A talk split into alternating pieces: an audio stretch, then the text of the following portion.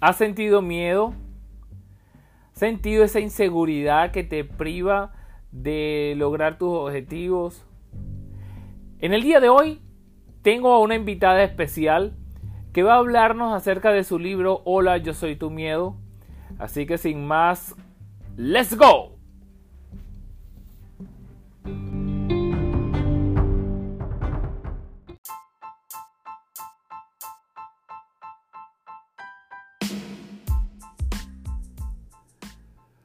Muy buen día, tengan todos bienvenidos a Empatía que Empodera, el programa, el podcast que tiene como finalidad brindarte esa seguridad que te impulsa a superarte. Tu programa de todos los lunes con Luis González, el creador de la página Tú si puedes, donde día a día te daré tips, consejos y estrategias que te ayudarán a vivir cada día más feliz, sin apegos emocionales y con una vida libre de bullying.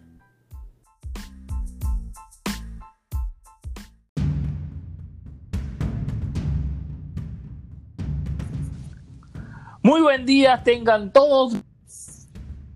Día que podera. Eh, en el día de hoy tenemos una invitada muy especial. Tenemos por acá a nuestra amiga Josephine Jovet. Eh, actualmente vive en Alemania. De verdad que es una gran amiga. Eh, ha sido una persona que me ha inspirado bastante. Su historia, su trayectoria, todo lo que ha logrado, de verdad que me ha motivado muchísimo. Y he tenido en varias oportunidades eh, conversaciones con ella para invitarla a mi cama, pero debido a que ella es una mujer bastante ocupada con muchas actividades, pues eh, nos costó un poco tenerla aquí entre nosotros, pero me siento muy feliz de tenerla. Ella es eh, española, ella ha trabajado en tres países con diferentes editoriales, ilustradora y actualmente creadora de un libro titulado Hola, yo soy tu miedo. Y aquí tenemos a Josephine. Hola Josephine, ¿cómo estás? Oh, hola Luis, muy bien, muchas gracias. Encantado de estar aquí contigo y la verdad es que tú también has sido una inspiración en estos últimos tiempos de conversaciones y con todo lo que estás haciendo. Ah, muchísimas gracias. Qué bueno, Josephine, de verdad que, que, para mí es un placer tenerte aquí. Eh, como dije en el principio de tu presentación, de verdad que para mí es un honor y un grato placer tenerte en, este podcast para, para hablar de tu proyecto, para hablar de ti, porque has sido una mujer que inspira ganas de luchar, de ganas de salir adelante y me parece ideal y perfecto que, que, estuvieras aquí conmigo apoyándome, dándome este apoyo, mostrándole al mundo también y a nuestros oyentes eh, todo el valor que tú tienes para darle.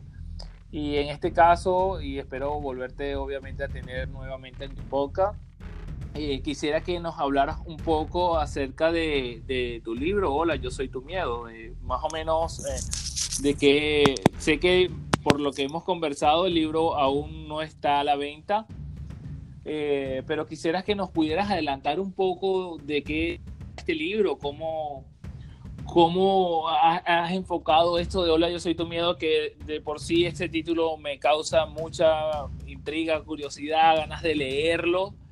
Este, y quisiera también que nos hablaras un poco de ti, de quién, un poco más para saber de ti, quién es um, Josephine, eh, dónde podemos conseguirte, cómo podemos saber un poco más de ti, de tus trabajos, eh, y que nos contaras un poco más.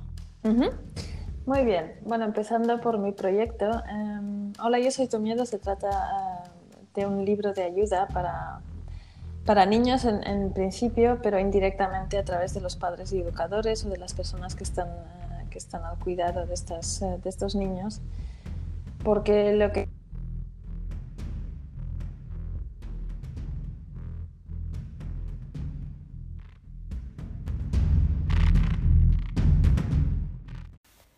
Hola Luis, bueno, parece que se ha cortado la comunicación, así que voy a seguir hablando ahora del libro Hola, yo soy tu miedo, que empieza con una invitación a Villa Cabeza con un plano para llegar hasta la mansión eh, donde vive el miedo, que es eh, un, lugar algo escondido que nos cuesta encontrar muchas veces y allí nos empieza a explicar el porqué de su existencia. En principio el miedo es nuestro aliado ya que nos protege y está ahí para asegurarse de que sobrevivimos con reacciones que son en principio totalmente intuitivas y que el mismo cuerpo está programado ya para una reacción ante situaciones de peligro. Sin embargo, eh, lo difícil empieza cuando estos eh, miedos están creados por pensamientos y no por situaciones reales. Ahí se complica bastante la cosa. En el libro eh, cuento que es como el alimento que le damos y bueno, si se le da mucho de comer se vuelve enorme, pesado, nos impide ver más lejos, nos impide movernos, eh, es como, como, un peso que tenemos encima. Y sin embargo, si es, si es pequeño y está bien adiestrado, digamos, nos puede salvar de muchos peligros sin volverse una carga. Así que eh, en este libro el, miedo nos explica también un poco, nos habla de un poco de su familia, de, de cómo es cuando come demasiado, de cómo se transforma en, ansiedad, en, pánico, etcétera, etcétera.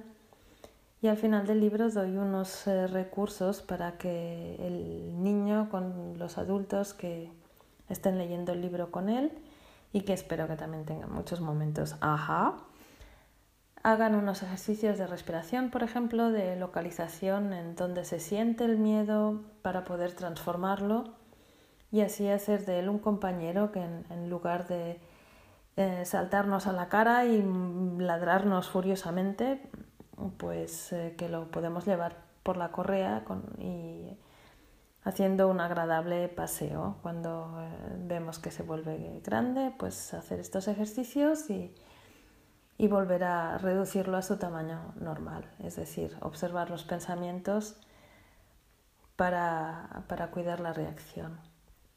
Y bueno, en cuanto a los miedos de, los niños que te puedo contar, empiezan desde, desde bebé ya, puesto que es, eh, como dije, una, una reacción del, del, cerebro más primitivo, digamos, eh, del cerebro reptiliano.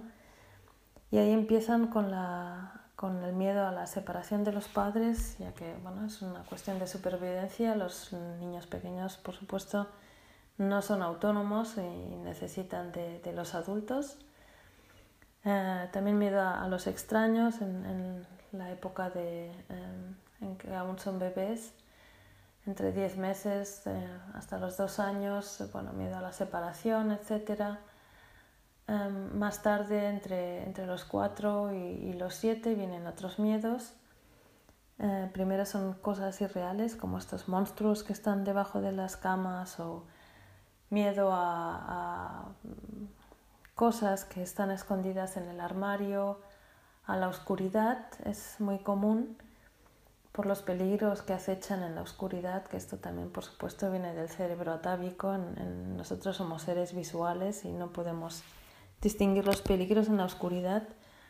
Sin embargo, bueno, esto se, se, empieza a asociar en los niños eh, con cosas que no son reales también miedo a, las pesadillas, por ejemplo.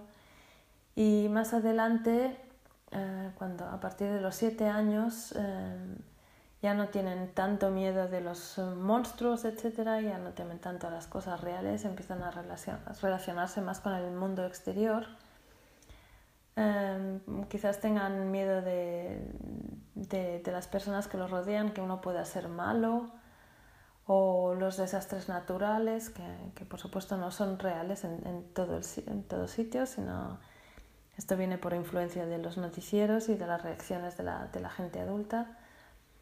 Eh, también tienen eh, miedo de la escuela, etcétera. Pueden eh, venir ya en, épocas anteriores miedo a los animales, a los perros sobre todo. También, bueno, en esta época de, escolarización eh, tienen miedo a, ir a la escuela, de los deberes, etcétera, etcétera. Así que con este libro voy a, voy a dar una herramienta para que se empiece a trabajar todo esto ya desde, desde la infancia, para que crezcan nuestros hijos mucho más sanos y felices de lo que lo hemos sido nosotros, si es posible y darles lo mejor, que es, eh, que es una buena, sana educación emocional para una buena y sana gestión emocional. Y con esto em, decir, bueno, el libro saldrá el año que viene. Los avances los iré publicando en Facebook y estará a la venta en Amazon. Y ya no me queda más que darte las gracias, Luis, por la oportunidad de presentar el libro en tu podcast, felicitarte por tu labor. Muchísimas gracias a todos los que lo oyen, a, ti especialmente, por supuesto, y nos vemos muy pronto. Hasta luego. Bueno, sí, efectivamente se cortó la comunicación con nuestra amiga Josephine. Este, pero le damos las gracias por su aporte, por su contenido, por, por esta entrevista con nosotros, por ese contenido de valor. De verdad que muchísimas gracias. Y será hasta en una próxima oportunidad que podamos entrevistarte. Entonces, eh, nos despedimos y espero que les haya gustado a todos. Así que bye. Recuerda que tú sí puedes. ¡Let's go!